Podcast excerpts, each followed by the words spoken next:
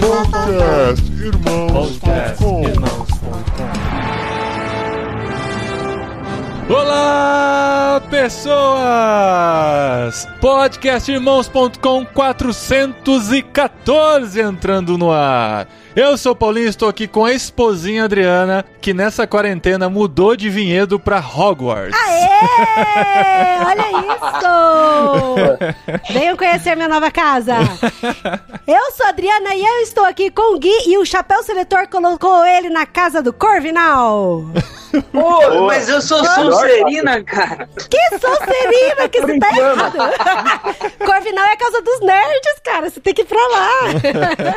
Eu sou Guilherme Amarino, eu tô aqui com o Lucas e ele é essa pessoa que não diz adeus quando a estrada escurece. Uau! Caramba, meu amigo, uau! Eu sou o Lucas Gonçalves, tô aqui com o Paulinho, que é o feitiço sonoros aqui da podosfera brasileira. Uau! Olha isso!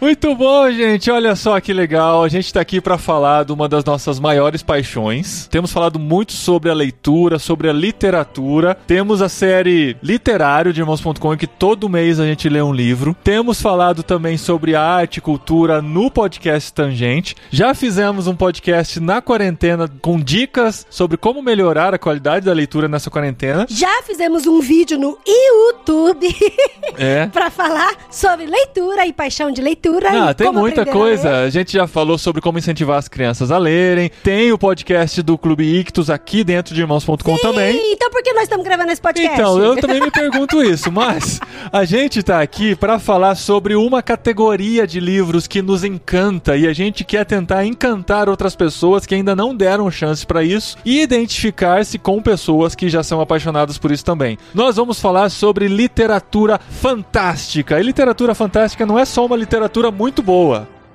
É, gente, foi boa, não? Foi boa, Ah, foi obrigado. boa, foi.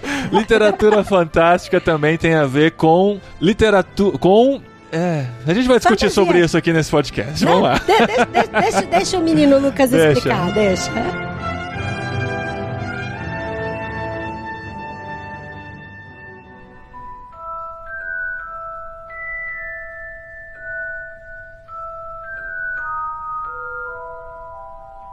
Muito bem, gente. Olha só, estamos aqui em mais um podcast falando sobre literatura, porque é algo que a gente está cada vez mais apaixonado. Nesse tempo de quarentena, a gente deu a dica duas semanas, três semanas atrás, falando que se você está com dificuldade de ler nessa quarentena, talvez seja porque você não está lendo a coisa certa, né? Às vezes a gente precisa desligar um pouquinho da nossa realidade para poder se conectar a outra e aprender com outra e transpor essa realidade para nossa. E é o que a gente tem feito nessa quarentena, né? Todos nós aqui estamos lendo alguma coisa de fantasia, de ficção e tem sido muito bom para nossa qualidade de tempo. E é engraçado que eu tomei essa decisão justamente por causa do podcast mesmo, né? Uhum. Enquanto a gente tava gravando. Eu até falei brincando no programa, ah, vou começar a ler o Jardim Secreto. Só que aí, como meu filho tava lendo Jardim Secreto e ele não terminou de ler ainda, falei, não, vou começar a ler alguma coisa agora. E a gente tinha acabado de assistir os filmes do Harry Potter, eu falei, ah, vou ler Pedra Filosofal? Assim, só pra dar uma olhadinha, pra ver qual que é a diferença do livro com o filme. Aham. E, gente, eu li o livro inteirinho em quatro dias. É, e já começou o segundo, né? Porque ela falou assim: eu Já vou tô ler. terminando Câmara Secreta. Eu vou, eu vou ler só o primeiro, só pra ver o que, que é igual o filme ou não, né? Já tá terminando o segundo e eu duvido que não vai até o último nesse ritmo. Mas essa conversa surgiu porque a Adri acabou postando nos stories dela do Instagram falando que estava lendo. Algumas pessoas reagiram favoravelmente, algumas pessoas foram contra, acharam um absurdo ler esse tipo de literatura, e algumas outras se identificaram dizendo: Nossa, que legal você ler isso. Eu sempre tive que ler escondido, porque era Sim, muito. inclusive eu chamei aqui o Lucas e o Gui pra eles me ajudarem a dar uma resposta boa pras pessoas que foram contra.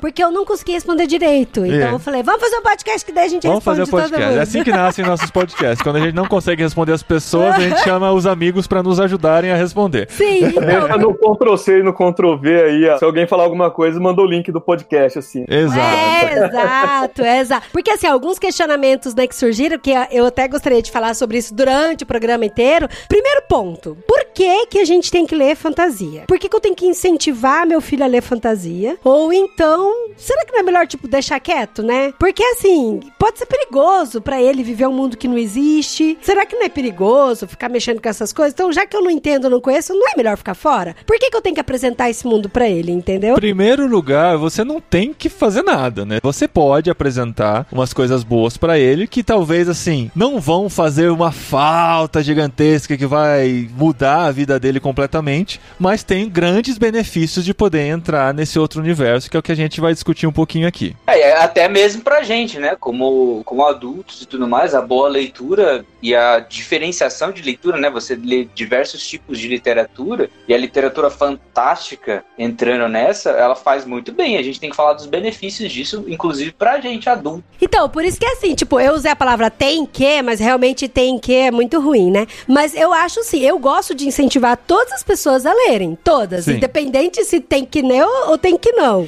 mas porque isso fez um benefício muito grande pra minha vida e faz um benefício muito grande pras crianças, né, amor? Que a gente observa aqui dentro de casa. Então a gente vai discutir aqui um pouquinho sobre isso, mas antes da gente entrar nos benefícios ou nas coisas legais da leitura fantástica, a gente precisa definir um pouquinho o que é literatura fantástica. A gente não vai entrar tanto no termo literatura, porque o podcast Tangente, o número 4, que entrou na semana retrasada, né, da publicação desse podcast em irmãos.com, ele é assim um compilado muito inteligente e conciso sobre definições de literatura, os benefícios da literatura e tudo mais. Foi Olha esbarrado. isso! Não, sim, eu acho que é o, o podcast definitivo sobre o assunto. E os meninos estão aqui, Sim. olha só, mas, não foi, mas não foi definitivo por causa deles, foi por causa do Cris e da Karina. e do Zé Bruno. Foi um episódio muito legal, muito interessante. Não diria definitivo, claro que eu tô exagerando, mas é uma boa porta de entrada pra conhecer mais sobre literatura e tudo que é relacionado. E a gente vai continuar o assunto aqui falando de literatura fantástica. Mas antes, vamos começar definindo o que é literatura fantástica. Bom, vamos lá. Tem um cara muito importante, tanto pra fantasia quanto pra ficção científica, que ele deu uma definição e essa definição é meio definitiva, assim. Depois dele, meio que todo mundo usa essa definição. Que é Ah. o Rod Serling, é o criador daquela série Twilight Zone, que é. Como é que é em português isso, caramba? Além da imaginação. Além da imaginação. Isso. Ele fala o seguinte: fantasia é o impossível tornado provável. Olha enquanto aí. a ficção científica é o improvável tornado possível. Ele faz uma inversão e tudo mais. Mas vamos ficar com a fantasia. Impossível tornado provável. Na fantasia você tem geralmente a literatura fantástica, ela apresenta pra gente mundos que são de coisas impossíveis, né? Tem criaturas impossíveis na nossa realidade que são prováveis lá. Você pode encontrar um dragão, você pode encontrar anões, você pode encontrar goblins, orcs, elfos e tudo mais. Então, Trasgos. Vamos falar um pouco da J.K. É. Rowling, por favor? até mesmo você pode encontrar magos, pessoas que falam com animais e tudo mais. Então tem uma gama gigantesca de possibilidades, né? Você tem desde contos infantis, que são os famosos contos de fada, que são literatura fantástica, até histórias bem mais elaboradas, como as obras do Lewis, as obras da J.K. Rowling, as obras do próprio Tolkien, né? Toda a literatura fantástica é essa literatura que te leva para um mundo de realidade diferente dessa realidade que vivemos. Tem um paralelo muito bacana com o Tolkien. É, o Tolkien escreve um artigo, um ensaio que chama sobre contos de fadas, tá no livro Árvore e Folha, né? Chega um momento que ele fala que, assim, a literatura fantástica, ele chama de contos de fadas, mas a literatura fantástica, mais do que ter pessoas diferentes, assim, tipo elfos, fadas, etc., né? Como o Gui tinha colocado, tem também um ponto especial que é o reino encantado. A literatura fantástica, a principal característica dela, são duas, ao meu ver, né? não sei se o Gui vai concordar, é o lugar onde a história acontece, esse reino encantado, esse mundo de impossibilidades que se tornam possíveis, né? Esse mundo mágico que é tão belo quanto perigoso para os personagens, né? E a segunda principal característica que o Tolkien coloca é o lance da catástrofe. Tá tudo indo pro ralo, tá tudo terrível, mas do nada aparece uma coisa boa que ninguém estava esperando. Essa eucatástrofe, ou seja, essa boa virada, ela traz a salvação final praticamente, assim, ou então ela proporciona um meio de salvação final. Então, essas duas coisas caracterizariam a literatura fantástica. Tanto esse mundo mágico, onde as coisas se tornam possíveis, tudo é belo e perigoso ao mesmo tempo, de certa forma, e essa virada repentina pro bem. Quando a gente entende que isso é uma fantasia, mas que a gente mergulha e vive, e meu, eu vivo mesmo. Por exemplo, eu tomo susto lendo livro, eu fico arrepiada, eu tenho vontade de chorar.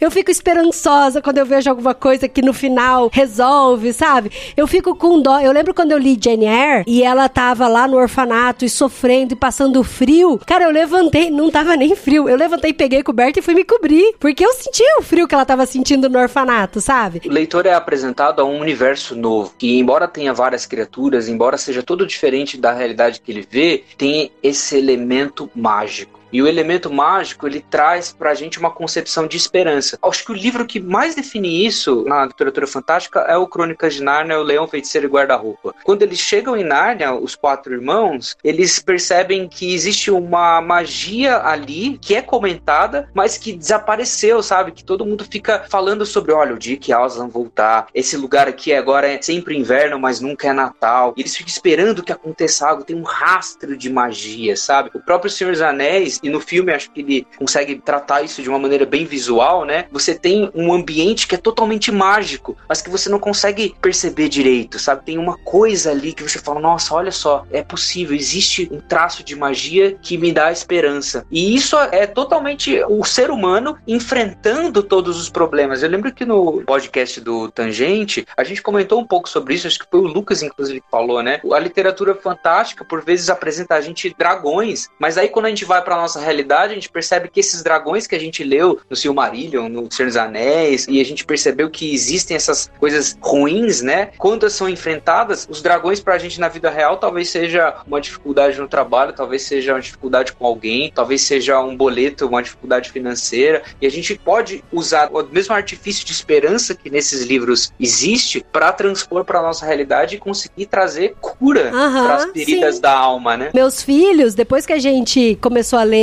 Harry Potter e ver o filme e tal, eles ficaram muito mais corajosos, tiveram muito mais coragem de experimentar coisas, de ir pra frente e tal. E o meu caçula até brinca, né? Ele fala: Não, mamãe, o Harry Potter enfrentou tanta coisa, por que, que eu não posso enfrentar isso? E eu isso eu achei muito legal, sabe? E aí eu sei que a gente tá vivendo agora em épocas estranhas, né? De pandemia, de coronavírus e todas essas notícias ruins e tristes, mas aí quando a gente vê, por exemplo, um Crônica de Nárnia que teve esperança, que Aslan voltou e que na verdade ele nunca deixou de pensar em Nárnia e que ele estava só esperando o momento certo pra voltar e que isso trouxe esperança pra população, meio que eu acabo transpondo isso pro nosso mundo real, sabe? Viu? Mas eu tenho que ser o crente chato aqui, que o crente chato pode estar ouvindo o podcast Sim, também. mas é, é ótimo ter E um tem- crente chato entre a gente, tem para os muita meninos gente- ajudar a gente a responder. E tem muita gente que está ouvindo que é cercado por crentes chatos, né? E crente chato, o que que é o crente chato? É aquele que, quando você fala assim, ah, eu adoro chocolate, o crente chato vem e fala, adora? Adorar é só a Deus, sabe? É.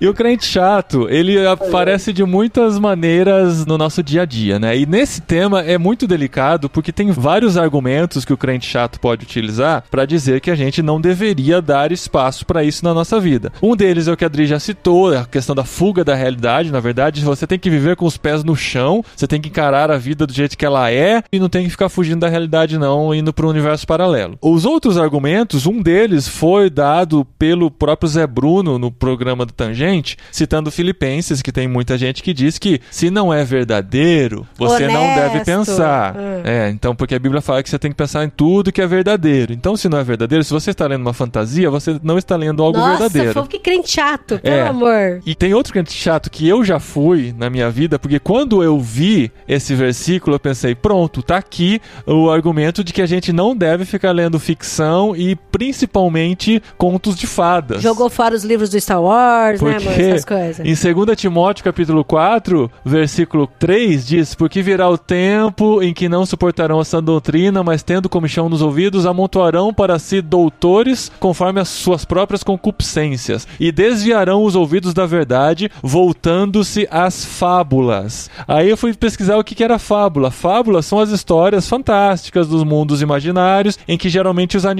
falam. Aí eu comecei a pensar, putz, cara, esse negócio é contra a Bíblia. Se animal fala, é contra a Foi na Bíblia. tradução do português, não da do grego, né? É, exatamente.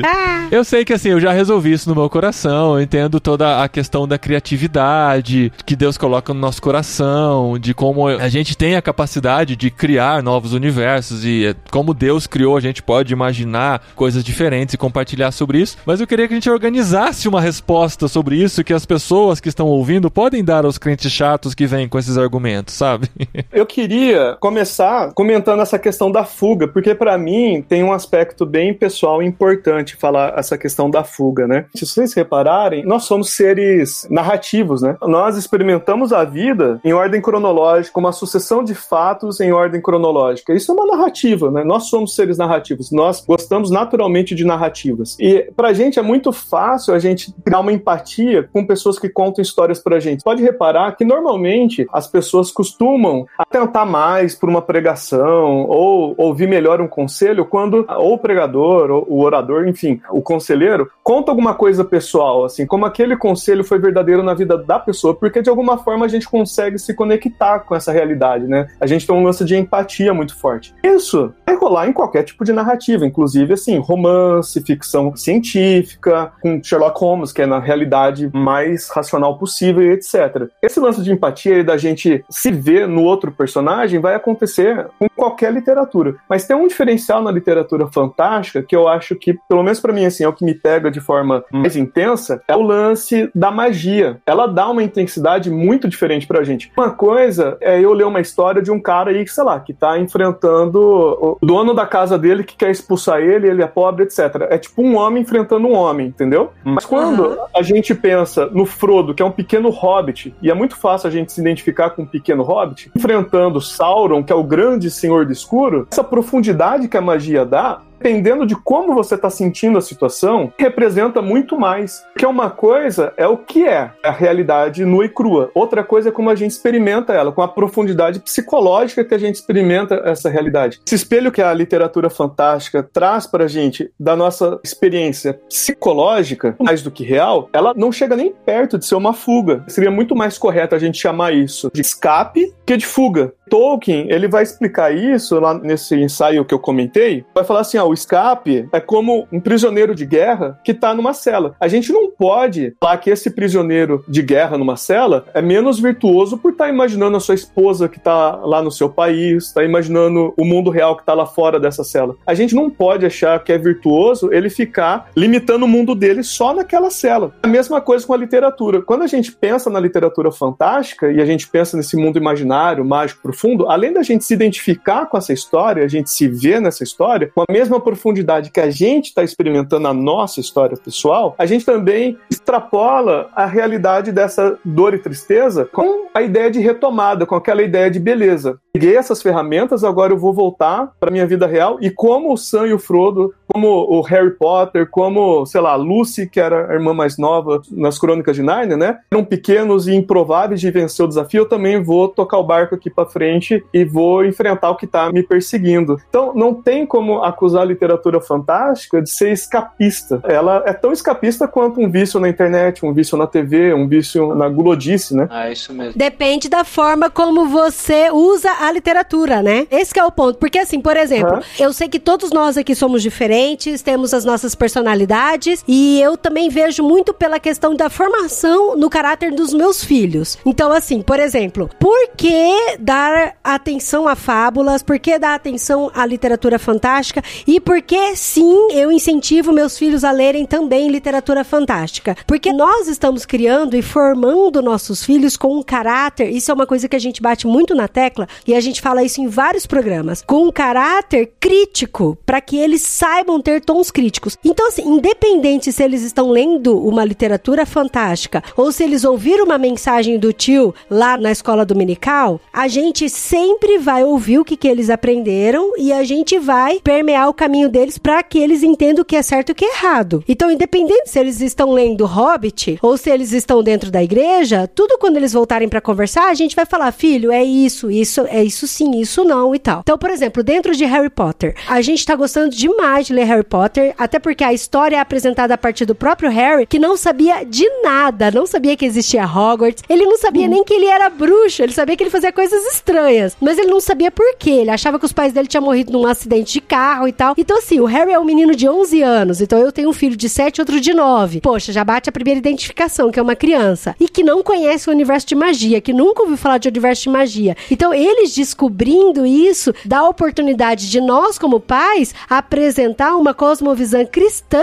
dentro da fantasia apresentada, entendeu? A gente forma não só um senso crítico, deles aprenderem a pensar por si só, mas também de usar tudo isso para apresentar a glória de Deus, porque todas as coisas servem pra gente glorificar a Deus, entendeu? Só que isso dá trabalho, né, gente? E Dá, tá não muito trabalho. O não apresentar é muito mais cômodo. Não, não vem isso Sim. daí porque isso daí não é pra você, não é pra cristão e vai buscar outras É. coisas que podem ser mais interessantes. Ou então apresentar algo chapado, né? Falar assim, não, é assim, pronto, acabou. Que eu acho que é uma coisa que Jesus não faz. Jesus não apresenta uma verdade chapada pra gente. Hum. Você vê o relacionamento de Jesus com quem veio até ele. Ele sempre fazia a pessoa pensar, ele sempre fazia a pessoa imaginar. Eu acho que é isso que a literatura faz. E, e através de histórias, né, Gui? Exatamente, ela atiça a nossa imaginação. É como se eu pegasse a capacidade do ser humano de ter um pensamento, de contar causas, como o Lucas falou, né? Pô, todo dia você tá conversando, se você tem um relacionamento com alguém, você vai contar algum tipo de história. Olha, hoje eu peguei o ônibus e no ônibus tinha tal pessoa e ela fez aquilo. A gente tem essa capacidade. Jesus pega essa capacidade nossa, atiça ela contando histórias. E nem todas as histórias que Jesus conta são reais. São Hum. contos. Ah, olha aí, Brasil! Entendeu?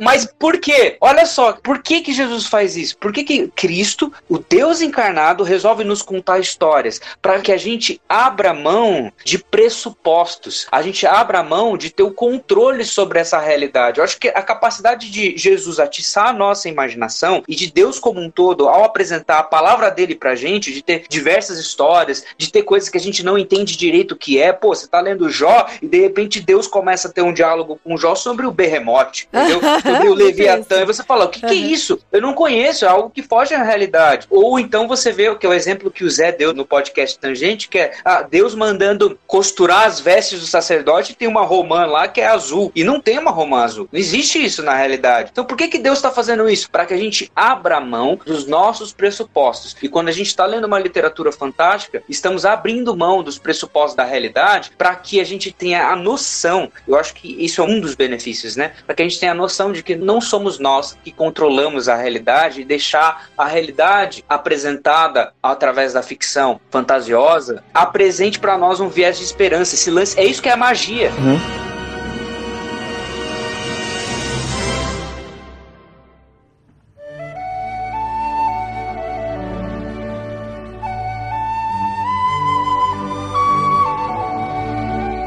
Uma coisa que eu acho muito legal também é que através da literatura fantástica, a gente consegue chegar em conclusões por si próprio. Igual o Gui falou, que Jesus ia contando as histórias, e aí as pessoas iam ouvindo as histórias, ouvindo as histórias, e depois falar, tá, eu já sei quem é essa Drácula perdida. Não é? É muito legal isso. Eu já sei, eu já sei o que o senhor tá querendo dizer. Daí, amor, conta a história pra ele. Gente, eu sei que vai ter um spoilerzinho aqui de Harry Potter bem curtinho, bem pequenininho, mas os meninos assistindo Harry Potter com a gente, e aí aconteceu uma, uma coisa muito legal desse. Agora eu entendi o que a Bíblia quis dizer, sabe? É o momento que o Harry Potter ficou sabendo que o Voldemort estava vivo, né? E ele contou essa história pros outros e ninguém acreditava, ninguém acreditava que o Voldemort estava vivo. Aí ele é levado a um julgamento pelo pessoal lá de, Do Ministério da do Magia. Ministério para julgá-lo se é, realmente o que ele estava falando é verdade ou o que fazer com ele por estar mentindo, né? E na hora, assim, os nossos filhos perceberam, falou: olha só, igual Paulo que teve que se apresentar diante dos judeus porque ele falou que Jesus estava vivo e ninguém acreditava. Cara, foi Caramba, muito muito legal. mano. Meu Deus. Eu a gente estava lá. lendo Atos junto com eles, né? Na mesma Ah, época. aí. Então eles fizeram o paralelo na hora, sabe? E conseguiram ver uma identificação nesse sentido. Sim, até porque a Dolores Umbridge, ela pega e fala assim pro Harry: Você para de falar que ele voltou, para de falar que ele tá vivo, isso não é verdade, para de colocar essas coisas na cabeça dos outros. E ele falou: Mas ele tá vivo sim, porque eu o vi, eu falei com ele. Você tem que acreditar em mim. Aí o Dé: Mãe, pai é igual o Paulo. Eu fiquei, cara, que demais, cara. É, isso foi muito Isso legal. faz parte, acho que, da minha vida, assim, por causa de literatura. Eu leio desde criança, então ia na biblioteca na escola, pegava aqueles livro-jogo, sabe? Outro dia até eu postei isso no Twitter perguntando quem jogava. Livro-jogo era RPG de livro e você era um- apresentado uma história fantástica, depois tem Monteiro Lobato e etc. Mas quando eu estava lendo o Silmarillion, e eu gosto muito do Antigo Testamento, eu olhando assim a linguagem que era me apresentada, a grandeza das histórias. Então eu falava assim, nossa, olha só isso aqui. E aí ligava com o Senhor dos Anéis, olha só a amizade de Davi e Jonatas, vendo também meio que transposta. Tipo o Sam e o Frodo, do Frodo né? E do Sam, ou então do, do Maedros com o Inrock Pelagund, que são dois elfos que são muito amigos, um salva o outro. E aí você vai fazendo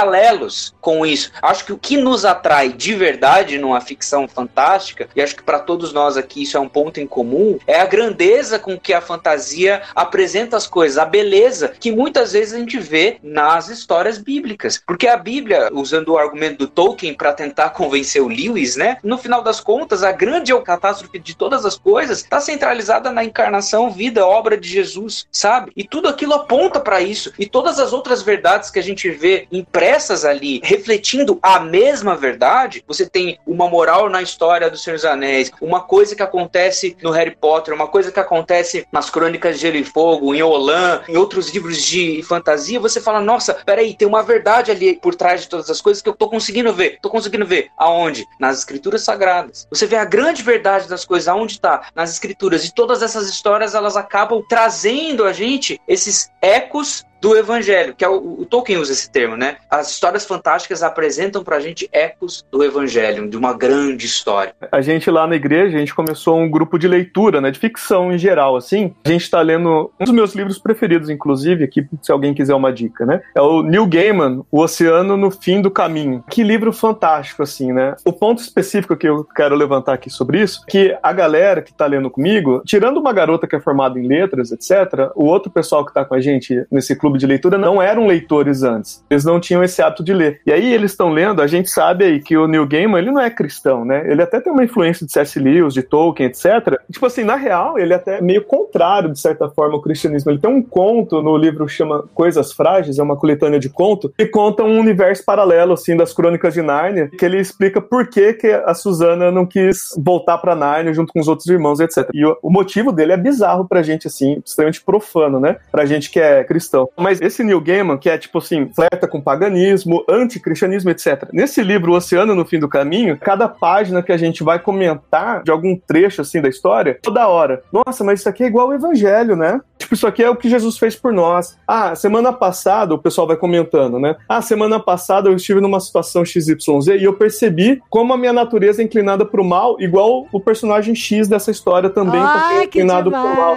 E tipo, o Neil Gaiman não é definitivamente cristão, entendeu? Então, elementos de verdade e elementos de mentira, com a nossa lente do evangelho, né, como o Gui colocou, vão aparecer em qualquer lugar, né? Se a gente tá com a mente treinada, e aí tem o custo do discipulado, até que o Paulinho comentou, né, que dá trabalho, o discipulado custa tanto pro discipulador quanto pro discipulado, né? Mas se a nossa mente tá treinada, tá conduzida, a gente consegue desfrutar melhor as coisas que estão por aí, né? Isso eu acho rico pra caramba, né? Cara, eu acho tão legal quando a gente transpõe desse mundo de fantasia pro nosso mundo real e fazendo esses paralelos e entendendo também, porque, gente, pelo amor de Deus, a gente não é tapado. A gente sabe o que existe e o que não existe, entendeu? E a gente precisa passar isso pros nossos filhos e a gente precisa criar essa cultura de crítica mesmo, de saber até que ponto isso é real ou não. Por exemplo, tem algumas coisas que os meus filhos ainda não sabem. A questão da magia negra. O Harry Potter, ele fala sobre magia negra, até porque o Voldemort usa magia negra, e aí a gente explica bastante pra eles que magia negra é algo que é ruim. Que é relacionado com o que é mal. Então, por exemplo, se você estiver na escola e falar que você usou magia negra no Harry Potter, isso pode pegar meio mal pra você.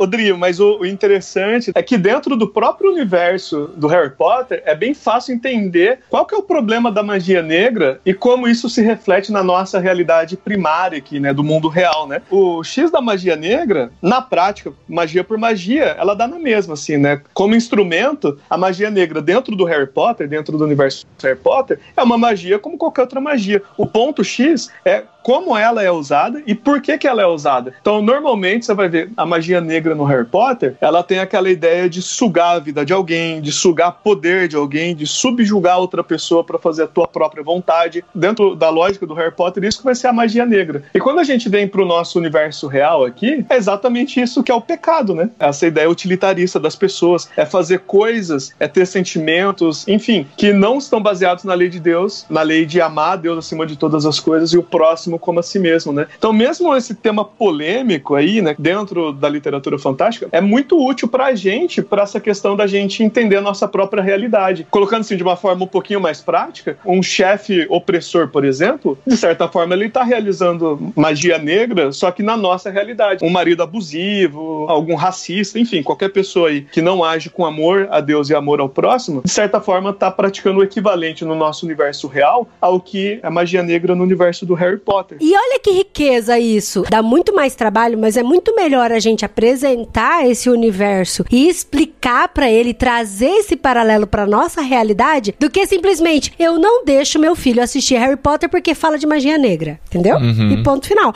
Só que aí a pergunta que fica é, mas por que, né, que eu deveria incentivar? Então, pra gente assim, a gente incentiva porque isso faz uma diferença muito grande tanto nesses paralelos do mundo fantasioso pro mundo real, como também na criatividade deles. Gente, é impressionante como isso aflora a criatividade dos meninos, né, amor? Sim. A gente se pega se olhando assim e, e admirado e pensando, nossa, de onde ele tirou isso, né? E não é coisa que ele viu no filme. É coisa que o que ele viu no filme incentivou ele a pensar e a criar e a ter um comportamento como aquele. Sim, isso é muito impressionante. Criaram magias novas que fazem coisas diferentes e trasgos que têm poderes diferentes e tal. Eu falei, caramba, que da hora. E eu vejo que a literatura fantástica ajuda muito a gente isso, né? A despertar e a. Assim, a gente aqui, todo mundo aqui é da área de comunicação também. O Gui, de certa forma, também, porque ele canta.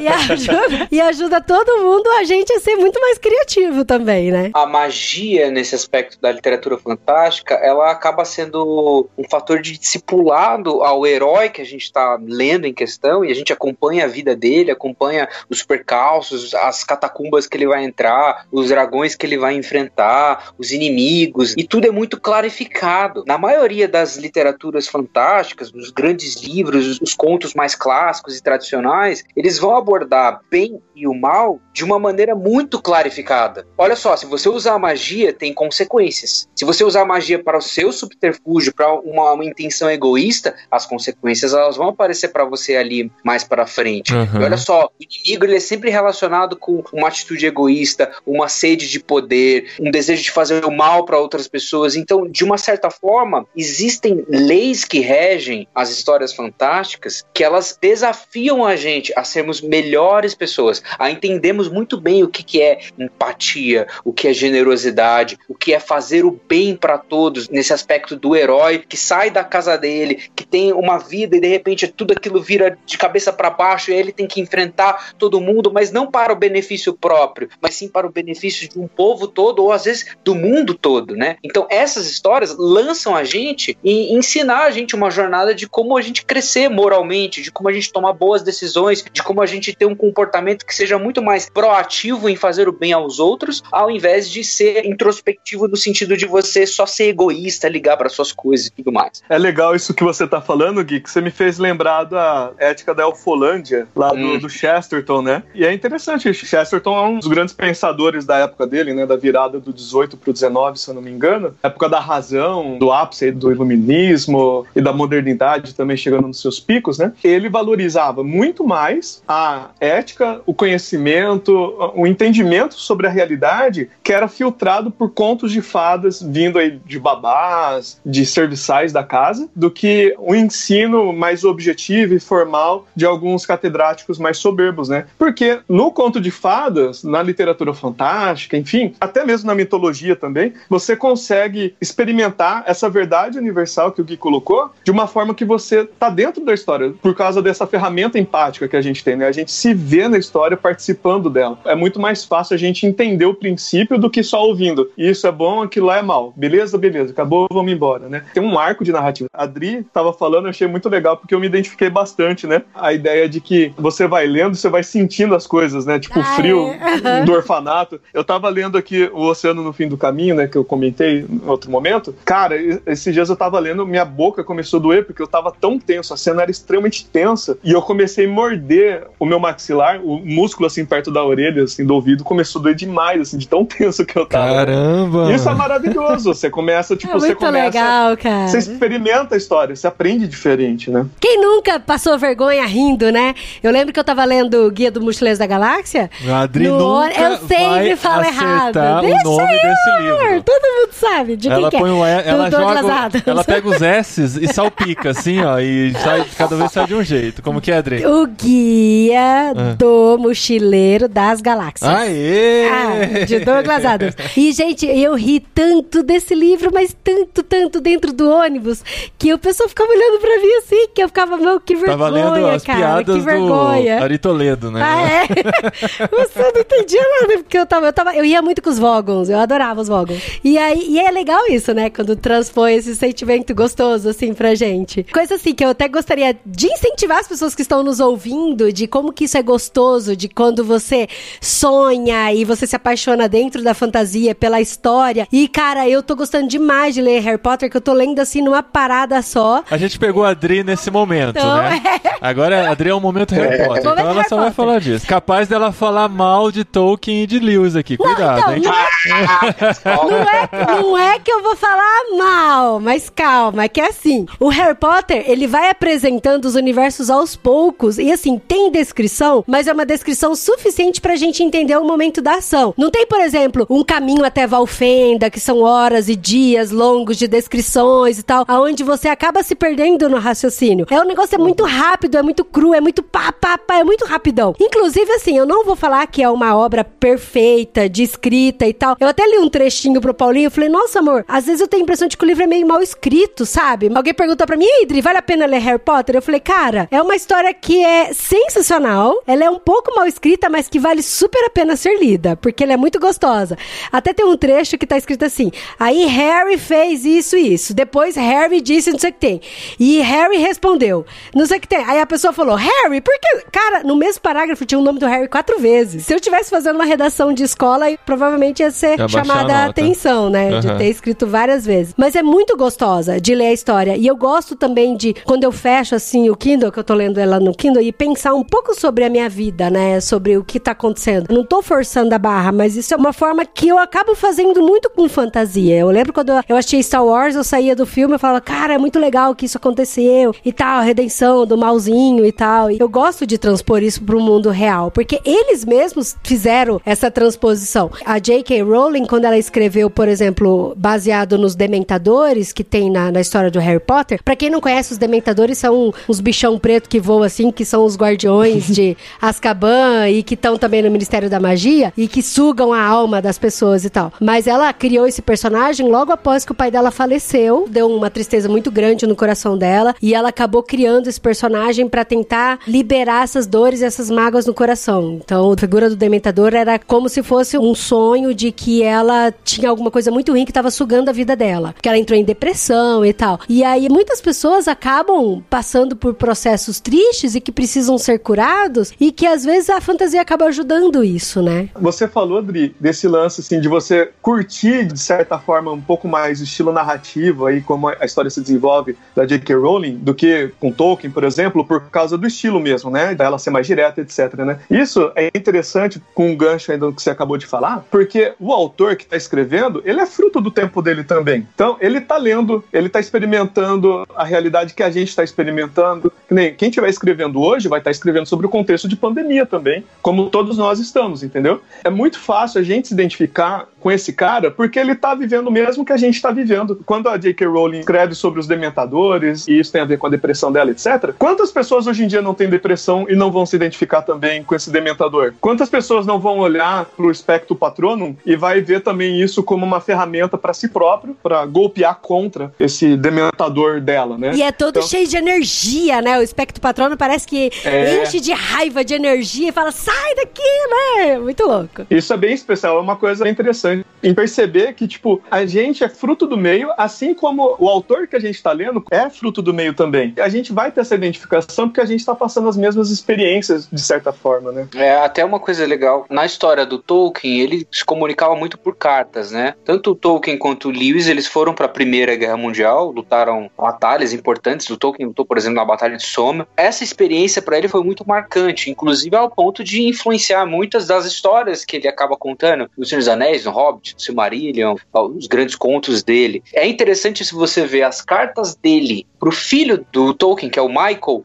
O Michael vai para a Segunda Guerra e o Tolkien foi na primeira. E eles se comunicando por carta ali, o Tolkien já tinha apresentado todo o universo para eles, né? E conta as histórias pros filhos. Isso foi até uma prática de treinamento para ele. Então ele fazia as histórias, contava pros filhos e ele fazendo os paralelos de Sauron, do lance do mal contra o bem, como Saruman fez a Isengard, que tirou todas as árvores e aí fez todo aquele negócio, o maquinário maligno que tem e aquela experiência terrível que é a guerra, e o Tolkien dando esperança pro filho dele utilizando a própria história que eles compartilhavam, sabe? Cara, que Então, legal, que é, legal. é maravilhoso como isso consegue transcender gerações. A gente tem falado sobre, ó, estamos vivendo pontos aqui, por exemplo, da pandemia. Eu tenho certeza que contos escritos no passado, em situações análogas, talvez de pandemia, talvez de grandes desastres e tudo mais, com certeza servem pra gente hoje também. Contos que vão ser produzidos hoje, histórias que vão vir como reflexão desse momento que a gente vive, de isolamento social, pandemia, incerteza, eu tenho certeza que vão perdurar por gerações, porque a partir do sofrimento, a partir do lamento, se produz o desejo por esperança, e isso transcende o tempo. Porque é justamente o que o ser humano passa. O ser humano ele vive nessa tensão escatológica, né? Ah, eu desejo uma resolução final para todas as coisas. Tá impresso no coração de todo mundo o anseio pela eternidade. Eclesiastes já fala disso, né? E a literatura ela vai acabar de forma fantasiosa dando um corpo para isso, dando um reino para isso, dando uma língua específica para isso, sabe? Cara, e você falando desse negócio de fantasia e quarentena e contos da pandemia e tal, como isso tem sido bem grande, né? Bem alta agora. Eu tô lendo, né? O Harry Potter e eu comento nas minhas redes Você tá sociais. lendo Harry Potter, Dri? Uau! Você pode cortar todas as 20 vezes que eu falei, se você quiser. E aí eu sei que tem várias pessoas que tá escrevendo pra mim também, porque eu acabo postando nos stories, né? E aí as pessoas escrevem pra mim, ah, Adri, resolvi ler por causa de você. Ah, Adri, tô lendo também. Olha ah, Adri, isso aqui. influência. É, é- E é uma influencer, né, gente? A Adri é uma influencer. Influ- Influencer. É. E é legal que tem uma menina que é muito amiga nossa, né? Muito querida da família e tal. Eu até trabalho junto com ela, questão de discipulado e vida. E ela falou pra mim assim: Nossa, Dri, como eu tô feliz que você tá lendo Harry Potter, de poder conversar com você, da gente extrair algumas coisas e tal. É uma amiga em comum do Gui, inclusive. Ela falou que o Gui ajudou muito ela em muitas questões e tem sido muito legal. E aí ela falou pra mim: Olha, eu tenho alguns itens aqui em casa que pode ajudar a família na criatividade. Se você quiser, eu posso te emprestar. Falei, claro, eu quero sim e tal. E aí ela me emprestou varinha, me emprestou os balaços do quadribol, me emprestou aí de virgens, a roupa do Corvinal. E tem livros, cara, que conta sobre os bastidores do filme. Mas o que eu achei impressionante foi uma cartinha que ela mandou junto com as coisas que ela me emprestou. E eu queria ter a liberdade de ler aqui pra vocês. Ela me autorizou já, viu? Uhum. Posso ler pra vocês? Pode. Ela escreveu assim. Olá, família De Gasperi. Sei que o dia de Harry Potter é sexta-feira. É porque a gente assistiu o filme de sexta, viu? Mas devido ao feriado, as corujas resolveram não trabalhar. Mesmo quebrando um pouco a rotina de vocês, resolvi emprestar algumas das minhas preciosidades para dar um toque mais lúdico ao isolamento de vocês. Espero que vocês possam se divertir muito com tudo isso e aprender tanto quanto eu sobre Deus. Sim, sobre Deus. através desse universo mágico. Dentro da caixa de quadribol tem algumas surpresas e dentre elas dois presentes meus para vocês, Dan e Dé. Ali dentro tem um adesivo do Harry e um pôster do quadribol para vocês usarem como primeira decoração no quarto novo quando chegarem na Espanha. Espero que quando tudo isso passar e vocês conseguirem finalmente ir, possam olhar para ele, para o pôster e lembrar que Deus está cuidando de nós o tempo todo. E como dizia o professor Dumbledore, a felicidade pode ser encontrada mesmo nas horas mais difíceis, se você se lembrar de acender a luz. Cristo é a nossa luz e ele já venceu o mundo, então devemos nos alegrar mesmo em meio às aflições. Espero que possam se divertir muito nessa quarentena com esse universo que eu tanto amo. Deus abençoe vocês e eu estou com saudades. Amo demais essa família. Mal feito, feito. eu achei Ah, tão final. cara. Muito legal, né, cara? Muito legal de É. trazer a frase do Dumbledore com a luz, de que Cristo é a nossa luz e que tudo isso pode nos ajudar mesmo a passar por essas dificuldades de pandemia e tal. E eu queria compartilhar com vocês.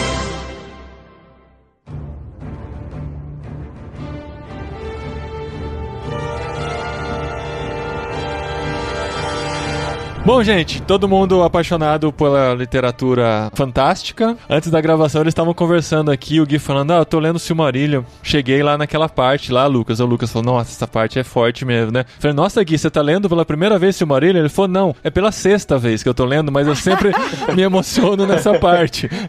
ah, então tá bom, né? Então quer dizer que a gente pode ler mais de uma vez o livro? É, né? Tô tentando ler Senhor Anéis todo ano, gente. Olha isso. Na real, Rodrigo, o Lewis sugeria, né, que entre um livro novo e outro você lesse um livro velho, um período de entre safra. Então pode, pode ler bastante. Ah, se o Lewis falou, né? Mas eu posso ler, tipo, Pedra Filosofal de novo? É, isso que ele quer. Ela quer. Acabou de ler e vai ler de novo. Deixa eu perguntar uma coisa que sempre penso. A gente vê o mundo falando muito sobre literatura fantástica e vai, invariavelmente, pra Tolkien. Os cristãos sempre trazem Lewis pro mesmo patamar que o Tolkien. Ih, quero ver essa briga. Deixa eu pegar a pipoca. Mas, assim, parece, por exemplo, né, o Nerdcast é um podcast que fala muito sobre literatura fantástica, eles são muito fãs disso e tal. Sempre que vão falar sobre o tema, levam experts. E raramente, se eu não me engano, eu ouvi uma vez o nome de Lewis sendo citado, mas ele é meio que ignorado, assim, por seu conteúdo cristão, eu acredito. O que, que vocês acham dessa comparação, assim? Vocês acham que o mundo é injusto com o Lewis?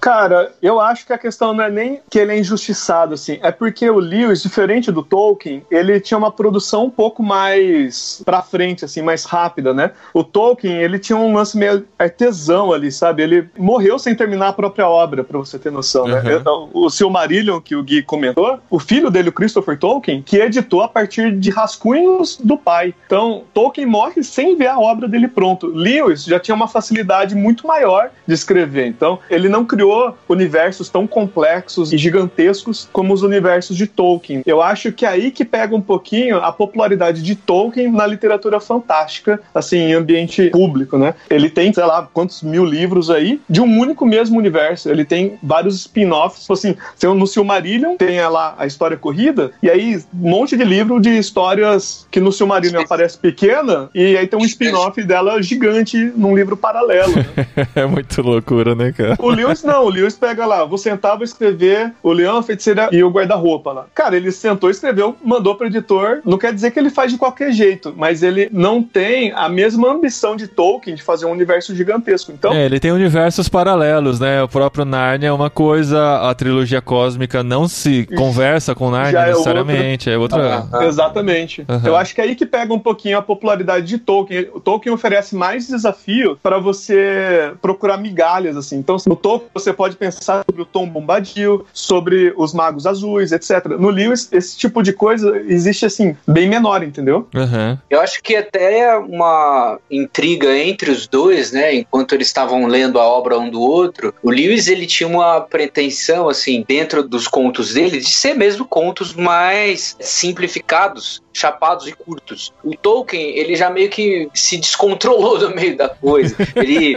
foi a partir de uma experiência linguística, né? Porque ele, como um filólogo, estava estudando como que as línguas se desenvolvem e e sim, acabou sim.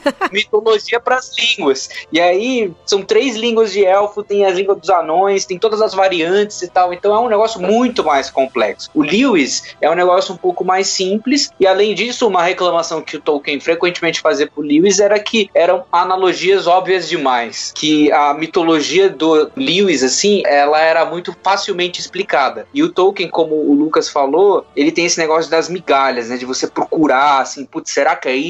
Olha só aquilo lá, tem aquela frase, aquele personagem fala, e então acontece aquilo, então aquele casal se junta, isso depois vem com aquele outro casal, então é uma trilha um pouco mais espalhada que é do Lewis. É lógico que o Lewis acaba servindo pra gente em termos apologéticos, embora essa não seja a intenção dele de produzir a literatura dele, não foi uma literatura pra gente pregar o evangelho como propaganda, digamos assim, mas a gente acaba fazendo porque é mais fácil da gente encontrar pontes com o cristianismo em Nárnia, por ser uma história bem mais simplificada Uhum. do que em Tolkien, por exemplo. O exercício ele é um pouco mais profundo, é um pouco mais escondido, assim, do que no Lewis, né? Mas também não tem o lance de Nárnia, eu não sei se inicialmente foi a intenção do Lewis, mas de ser um livro mais infantil, pelo menos Crônicas de Nárnia, eu não tô falando da trilogia cósmica, mas Nárnia foi mais escrito para crianças mesmo, né? Sim, porque o Lewis ele tava treinando como escrever histórias, né? Naquele livro que a Thomas Nelson lançou que chama Sobre Histórias, tem um dos artigos falando sobre como ele escreveu Nárnia, né? Tudo começou com o Faun, que é o personagem do James McAvoy no filme, que é o Mr. Tumnus. Aham. Que eu descobri recentemente que é o Dr. Xavier. Eu fiquei É. de cara. É ele mesmo.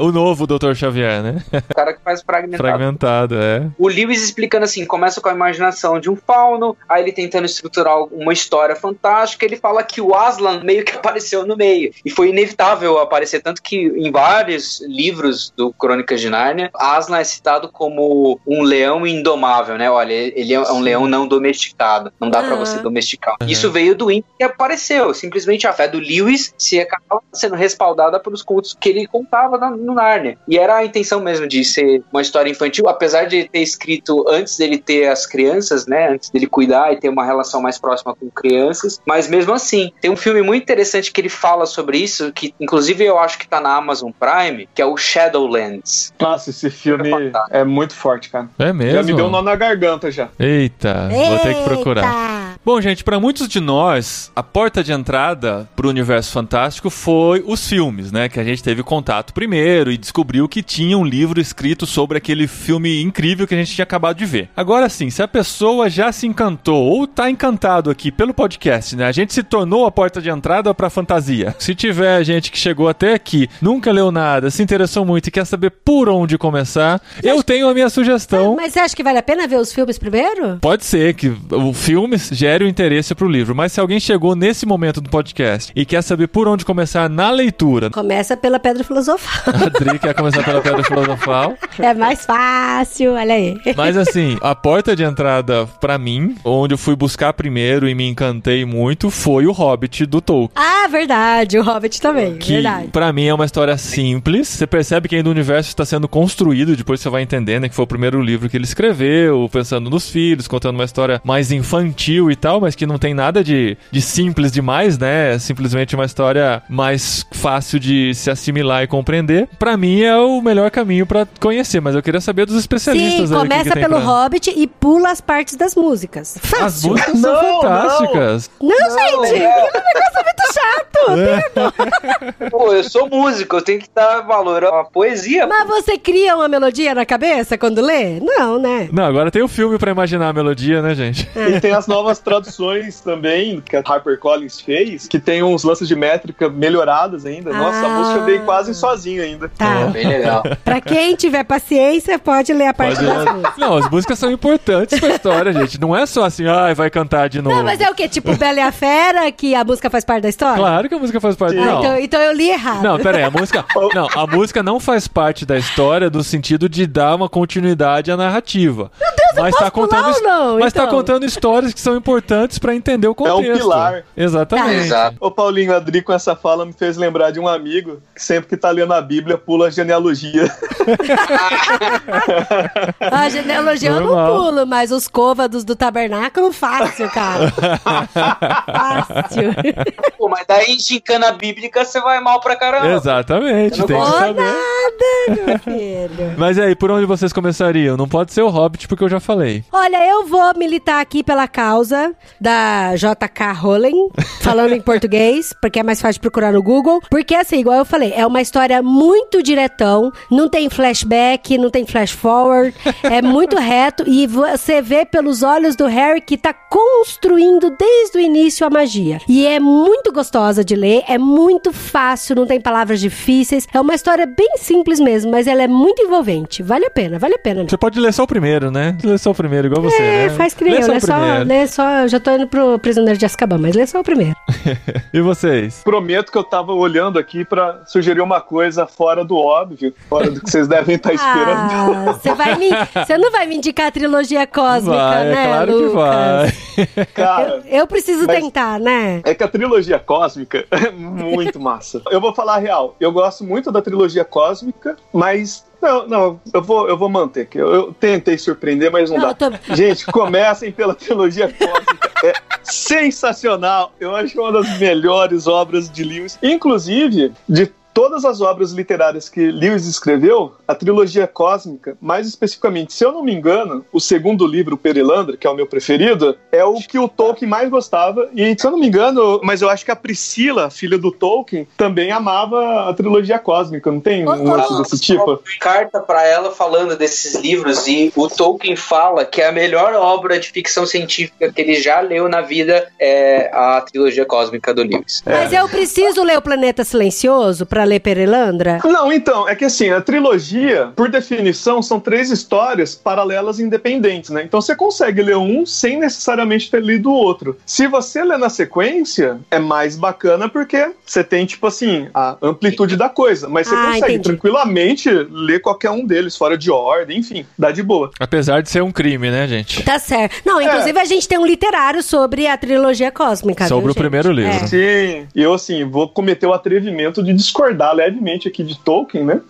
Porque, porque ele classifica a trilogia cósmica como uma ficção científica. Né? Eu, humildemente, considero como uma ficção fantástica, porque, tipo assim, é, ele vai para um mundo completamente mágico, né? Ainda que seja um planeta real e etc., eu sinto muitos elementos, assim, mais de magia do que de tecnologia e, e esse tipo de coisa. O que tem de ficção científica é que ele viaja para um outro planeta, né? Então isso aí fica é. meio a lá Star Wars da vida, né? Mas Star Wars também não é ficção científica, né? Então, não é um bom argumento. Gente, Mas uma curiosidade sobre esse livro, os três livros, né, no caso, é que isso foi um desafio entre o Tolkien e o Lewis. Eles se desafiaram ambos a escrever histórias diferentes das que eles tinham escrita num universo mais de ficção científica. O desafio para o Lewis foi de escrever uma ficção científica com base em viagem espacial e o Tolkien tinha que escrever uma ficção científica de viagem temporal. Ele não completou a história, ele tem só alguns capítulos e tal, mas tem no História da Terra-média, que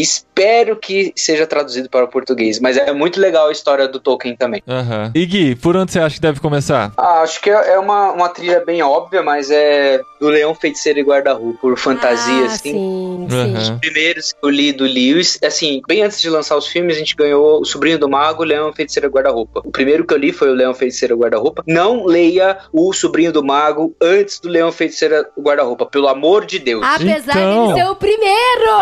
É, ele tá na ordem, tá né? No, primeiro, no volume cara. único, no ele volume aparece único. primeiro. Muita sacanagem. Cronologicamente, é o primeiro dentro da história, né? Mas ele uhum. publicou, é, é, o penúltimo na publicação, né? Uhum. Mas não leia, porque toda a magia em torno do Aslan, aquele negócio do Aslan vir, a esperança, só faz sentido e você vai ter muito mais beleza se você não ler O Sobrinho do Mago. Eu li com as crianças nesse sentido mesmo. Eu li Sim. primeiro O Leão Feiticeiro Guarda-Roupa, depois eu fui no Sobrinho do Mago, que é da mesma maneira que você lê, é, assiste Wars. Star Wars, né, gente? Você tem que assistir na ordem que foram feitos, não na ordem cronológica em que eles são colocados. eu tava aqui pensando na minha culpa, porque eu acho que todos os livros que são sequenciais, eu, eu acho que eu li errado. O próprio Tolkien e o Universo da Terra-média, etc, né? O pessoal costuma falar assim, ah, lê primeiro o Hobbit, que é mais leve, depois você lê tal, aí você vai pro Silmarillion, blá blá blá. Sei lá, o pânico que deu aqui na minha cabeça, fui direto pro Silmarillion. Nossa, cara! Eu ia falar, só não comece por Silmarillion, é. né? É, começa nas drogas pesadas, depois os outros não dão nem barato mais, né, cara? Não tem efeito. A gente tá falando sempre de Lewis e de Tolkien, e às vezes são universos fantásticos que você tem todo o direito de não gostar. Não se sinta na obrigação de você gostar de universos fantásticos, porque todos os livros de teologia hoje falam do Silmarillion, por exemplo. A gente tem esse direito de não gostar da fantasia, mas ao mesmo tempo é importante a gente entender esse raciocínio dos benefícios que ela traz pra gente, da leitura em si. Se você não gosta de um universo como o do Tolkien, que tenha elfos, magia desse jeito, ou não gosta do universo do Harry Potter, que tem todo esse lance do mistério, a magia e tudo mais, escola e tal, procura um outro tipo de literatura, algum conto, alguma coisa, sendo ela super viajada na magia ou não, mas que te atice a imaginação, seja pela via da literatura fantástica ou por algum tipo de conto. Chesterton tem vários contos que não são exatamente romances naturais, assim, super é, cercados da realidade, mas que também que contam coisas muito excelentes, que fazem você ter essa experiência imaginativa, sabe? Cara, e é tão legal, né? Nossa, tem tanta coisa boa. Júlio Verne, a gente leu O Viagem ao Centro da Terra, foi tão legal. Você leu O Homem Invisível, né, Eu, tô- amor? eu descobri H.G. Wells. Não é fantasia, é mais pra ficção científica.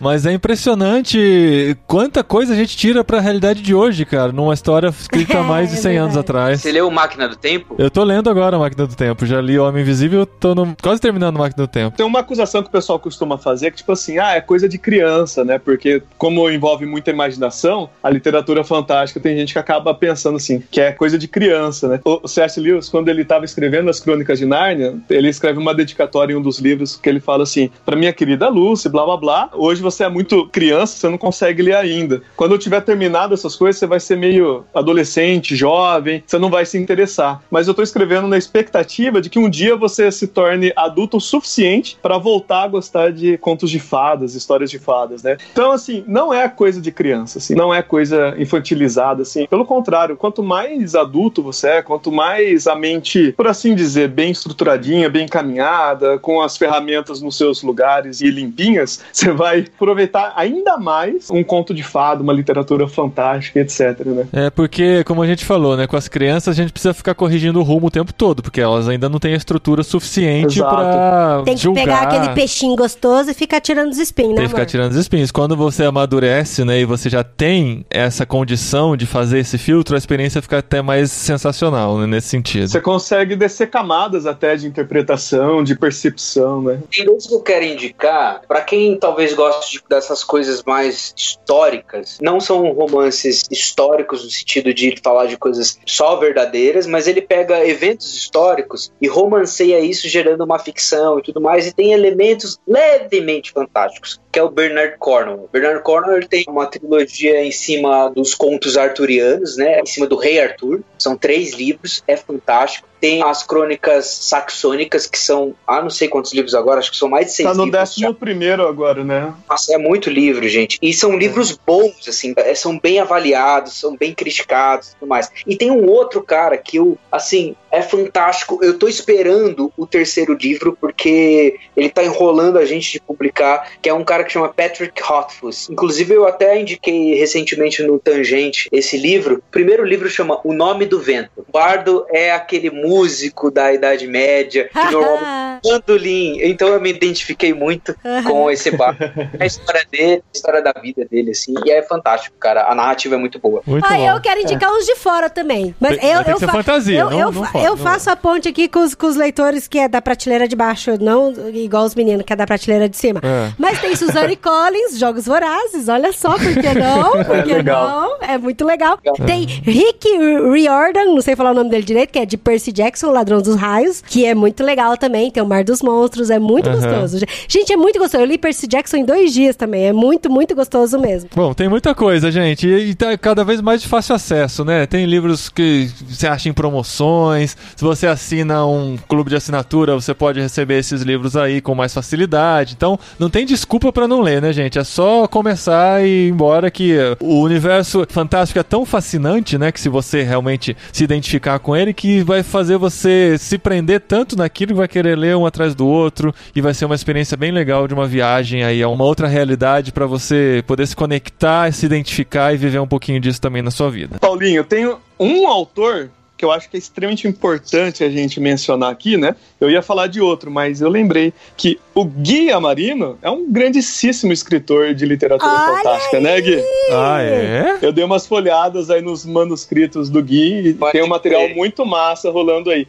Editores, tenho- editoras, vocês estão perdendo tempo. Fica a dica. Eu tenho dois livros, são dois livros até agora concluídos. É uma, é uma ficção fantasiosa, né? Tá no Watchpad, é uma plataforma dessas grátis, assim, pra publicar coisa. Então, autores podem colocar lá de graça, aí as pessoas podem ler, avaliar, comentar, etc. Mas dá pra ler tudo na íntegra? Dá pra ler esses dois livros na íntegra. Eu, eu publiquei tudo. Olha o primeiro, isso. Gente, por que você deixa pra falar só agora no final? É, a gente podia estar analisando sua obra aqui. Tem que deixar os amigos falar. Como que é o nome? Como que são os nomes das histórias? Eu não sei se vai ser uma trilogia ou quadrilogia ainda, porque eu não concluí o terceiro livro. Mas chama A Canção dos Doze. E gira em torno de uma viagem espacial também, mais ou menos como a trilogia cósmica do Lewis, de quatro personagens que acabam saindo da Terra para uma estação espacial e a, a, partir daí eles acabam descobrindo uma verdade do universo que é meio angustiante. Me passa o link que eu coloco aqui no post, o pessoal que quiser ter acesso e conhecer. Só clicar aí no post se for permitido. É aberto mesmo, todo mundo pode acessar. É aberto, dá para ler do celular, dá para você salvar, vem notificação quando eu publicar coisa nova, ao mesmo tempo dá para colocar no computador e tudo mais. E aí eu tô esperando alguma editora ou alguma publicação assim pra gente fazer uma publicação oficial mesmo. Que legal. Que da hora, que, legal. que legal. Conta com a gente e aqui. E passa o link do Cavaleiro do Zodíaco também, que o texto é bem legal. O que, que tem a ver com o Cavaleiro do Zodíaco? Não, ele fez, ele fez um texto fazendo uma reflexão sobre o Cavaleiro do Zodíaco. Não, mas explica. Passa o link do Cavaleiro do Zodíaco. TV Manchete anos 90, né? TV Manchete, análise.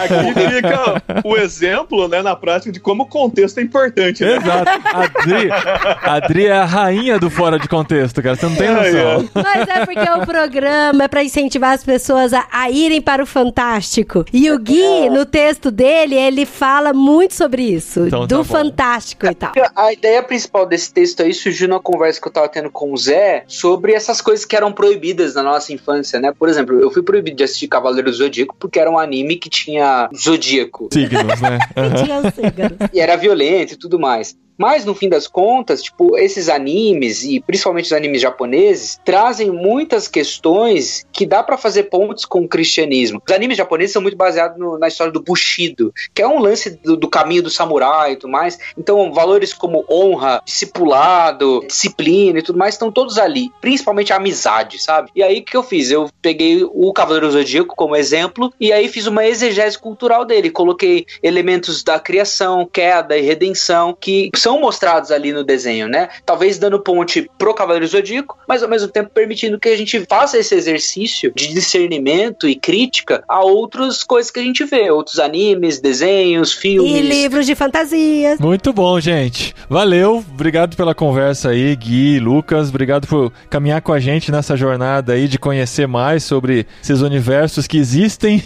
que a gente tem acesso e a gente pode conhecer mais e viver e compartilhar. Obrigado obrigado pelo convite. É sempre uma honra estar falando com o Gui. A gente sempre conversa sobre isso, né? E, estar tá falando com vocês também sobre literatura fantástica, sobre cristianismo. É um privilégio muito grande mesmo. Valeu demais. Deus abençoe vocês, viu? Vocês são muito queridos, Paulinho e Dri. Ah. E o jeito vocês têm apresentado esses universos fantásticos. Eu sei que vocês são muito nerds que a gente assistiu muito Star Wars no final do ano juntos. Sim. É, mas vocês estão passando isso para os seus filhos de uma maneira muito inspiradora, que eu espero passar para os meus quando eu os tiver. Ah, que legal. Que é verdade, é verdade. Sim, gente, obrigada mesmo, de verdade. E eu gostaria de agradecer ao Fantasma Pirraça que finalmente conseguiu deixar a gente gravar esse programa, porque olha, deu trabalho, viu? O negócio tava dando trabalho. Foi difícil. É, o Pirraça deixou Deu. a gente de lado aqui. Você tá agradecendo o fantasma. Tá te fazendo mal essa leitura, viu? Vamos cortar um pouquinho.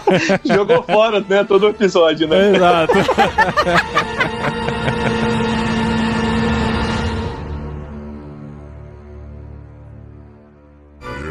Recadinho! Legal, Recadinho! No programa anterior. É, que é isso. Muito obrigado. Recadinhos, esposinha! Recadinhos fantásticos! Recadinhos épicos nesse podcast. Olha isso! Recadinhos cheios de fantasia. Sim, mas... Porque nesse momento a gente tá precisando, né? Um pouco de fantasia. Precisando. Vamos combinar. É, a gente tem se conectado muito a esse universo fantástico nesse tempo de quarentena, porque é um, é um jeito da gente sair, né? Do nosso apartamento, por que não? é verdade. Inclusive, quando eu gravei o programa, eu ainda não tinha terminado Câmara Secreta. É. Mas eu quero deixar claro que eu já terminei terminei Câmara Secreta e eu já estou com 28% de prisioneiro de Azkaban do Brasil. Olha aí. É vício ou não é, Brasil? Não, gente. Enquanto o Paulinho se tortura com as notícias lá na televisão, é. eu vou ler um pouquinho. Eu vou pra Hogwarts um pouquinho. Muito bom, gente. Espero que vocês tenham gostado desse episódio. Pra gente é muito especial, porque é algo pelo qual realmente a gente é apaixonado e poder compartilhar isso com vocês foi muito legal. E como a Adri disse, foi um programa muito difícil de gravar, com muitas dificuldades técnicas, Muita internet e tal. Mas foi um episódio editado a quatro mãos, então quero agradecer muito ao Chico Gabriel, que mais uma vez me salvou aqui e me ajudou a finalizar esse episódio. E você tem aí mais de uma hora de episódio editado aí pra você usufruir. Mas só uma curiosidade para as pessoas que estão nos ouvindo. Foram quase três horas de gravação, gente. Sim. É, de gravação não, mas de tempo de conversa, né? técnicos e tempo de conversa É, e entrar e cair. O é, começo e tudo que. É, foi um tempo é. gostoso de conversa entre então. amigos, né? Que a gente gosta muito de falar sobre assunto. horas. Mas o creme de la creme está aí com vocês, editado, tá bom? Isso pra compensar, porque na semana passada nós anunciamos que iríamos parar a periodicidade do plantão da quarentena. Ah, gente, tá tão bom. Esse último programa ficou tão foi bom. bom, né? Será que foi porque você não Uma participou, polêmica- esposa? É, eu acho que é. Eu falei isso pra você. Foi pros ouvintes sem ter pausa da minha voz. É sério. Foram 11 episódios do plantão da quarentena, mas, gente, a gente não sabe até quando vai. Tem gente dizendo que já acabou, né? Enfim. A quarentena? É. Ah, Mas pelo menos o plantão não acabou, mas paramos a periodicidade semanal. Pode acontecer de ter alguma notícia especial que a gente queira comentar e queira falar sobre isso e queira compartilhar do que a gente tá Sim, vivendo. eu quero fazer um podcast list sobre filmes e séries pra você assistir ainda na quarentena. É, ainda tem, tem muita coisa que dá pra fazer, mas assim, por conta da nossa demanda semanal, a gente achou que ia durar bem menos, né? Dá pra perceber, pelo primeiro episódio do Plantão da Quarentena, a gente não fazia ideia, ninguém fazia ideia de quanto tempo duraria, e a gente sabe que isso pode durar muito tempo ainda, e a gente não tem condições de manter a periodicidade de dois episódios semanais do podcast irmãos.com. Olha, aqui em casa tem algumas pessoas bem lúcidas. Meu filho mais novo falou pra mim ontem assim: Mamãe, a gente tá no primeiro ano da quarentena, né? eu falei, é. Ele falou assim: será que eu vou fazer dois aniversários na quarentena? Gente, ele faz aniversário em dezembro. Olha só. falei, não, filho, É. acho que só um. Vamos torcer pra ser só um. Então não tem como a gente manter esse compromisso, por isso a gente interrompe temporariamente. Mas tem esse episódio longo aqui que vale por dois nessa semana aqui do podcast irmãos.com, tá bom? Na semana passada tivemos o jet lag Sim! pertinho aqui no Paraguai. Foi muito legal a conversa. E eu quero deixar minha reclamação oficial aqui, que É. o Paulinho não falou da sopa paraguaia. Não falei Que da é sopa uma paraguaia. torta maravilhosa. Gente, é Mas sopa, eu nunca mas é comi, torta. gente. Mas é muito bom, é. muito bom. É a minha comida favorita do Ah, Paraguai. mas a gente falou do tereré, já tá valendo pra eles, é tererê. Então tá lá no episódio da semana passada do jet lag. E como você sabe, a gente intercala jet lag, programa regular, literário e programa regular. Isso quer dizer que na semana que vem tem literário e você Tem pode ler com a literário gente. E dá muito tempo de você ler, viu? Sim. O livro é curtinho, mas é, é super reflexivo. É isso que fala? É, Reflexivo? reflectante. Reflectante. ele, ele, ele super Neologismos. reflete. Super reflete esse momento que a gente tá vivendo aqui. Sim, o lugar de espera na vida cristã de Vanessa Belmonte. A Vanessa cara. Belmonte. É muito bom, é muito bom. Segunda autora viva do qual a gente faz um literário. O outro autor vivo que a gente gravou foi o James Smith. Sim, que nem sabe que a gente Exato, existe. mas a Vanessa Belmonte, a gente se segue no Instagram, então assim, tem uma possibilidade da gente gravar sobre o tema nas próximas semanas. A gente não convida ela pra gravar o literário porque, né, pega mal, né? Senão a gente é obrigado a só elogiar, né? Se bem que não tem... Não, não, mas não é por causa disso. Não, porque Mas não é a porque- proposta do literário. Pois é, como que a gente vai falar do livro dela, sendo que ela já sabe o que tá escrito no livro Exatamente, dela, sabe? tá? Porque a gente depois- faz conjecturas da cabeça do autor e aí ela vai falar, não, mas não foi por Não isso foi isso que eu escrevi. disse. É. Exatamente. Então, mas nessa... a gente quer gravar com A ela. gente quer gravar claro, com ela, mas na dúvida. Semana que vem entra o literário sobre o lugar da espera na vida cristã e você pode ler com a gente. Como esse episódio já tá longo, vamos só falar pra vocês seguirem a gente nas redes sociais, Sim. participar do grupo do Telegram, da Sim. lista de transmissão no WhatsApp, marcar a gente nas publicações que a gente reposta. Sim, e se você quiser ler Harry Potter comigo, leia e me marca aí também no Instagram. Segue, tem, tem arroba- várias pessoas comentando comigo. Dri de Gaspari no Instagram. Ah, deixa eu falar uma coisa. Eu, Ah. A gente tá voltando a ser mais ativos no Twitter. É uma conta pessoal que a gente nunca divulga por aqui. Então, Mas se é você quer porque ver no nossas Twitter eu loucuras. sou muito revoltos. É, por isso que é eu verdade. E ó, Se e uma coisa só, eu, sou- eu tô no Twitter desde 2008 e desde o começo eu era arroba cara do site. Nessa semana eu mudei. Por que, Cansei de ser cara do site. Nossa. Sabe quando você começa a renegar seus Eu apelidos sei, tá antigos, ficando assim? velho. Ficando velho. É. Não cabe Paulinho de Gaspari, então eu sou Paul de Gaspari. P-A-U-L de você Gaspari. mudou, amor? Ah, que você cansei. me conta agora durante Tô a gravação? contando, pra vocês ficarem Nossa. surpresa. Arroba Paul de Porque Gaspari você já mudou o Instagram. Que era cara do site, aí você mudou pra Paulinho de Gaspari. Era. Há uns três anos atrás. É. Da agora você mudou. Ah, não, porque não faz mais sentido o cara do site. É um negócio muito do começo da internet, É. assim. Eu, caiu eu em achava maneiro, mas É. tudo bem. Segue a gente no Twitter, no Instagram, Paulinho de Gaspari, Dri de Gaspari, e você vai ver um pouquinho da nossa, Sim. das nossas opiniões por aí também, tá bom? Até a semana que vem, gente, e vamos ler. Vamos ler fantasia, vamos ler o que você puder. Aproveita bem esse tempo aí pra crescer na leitura.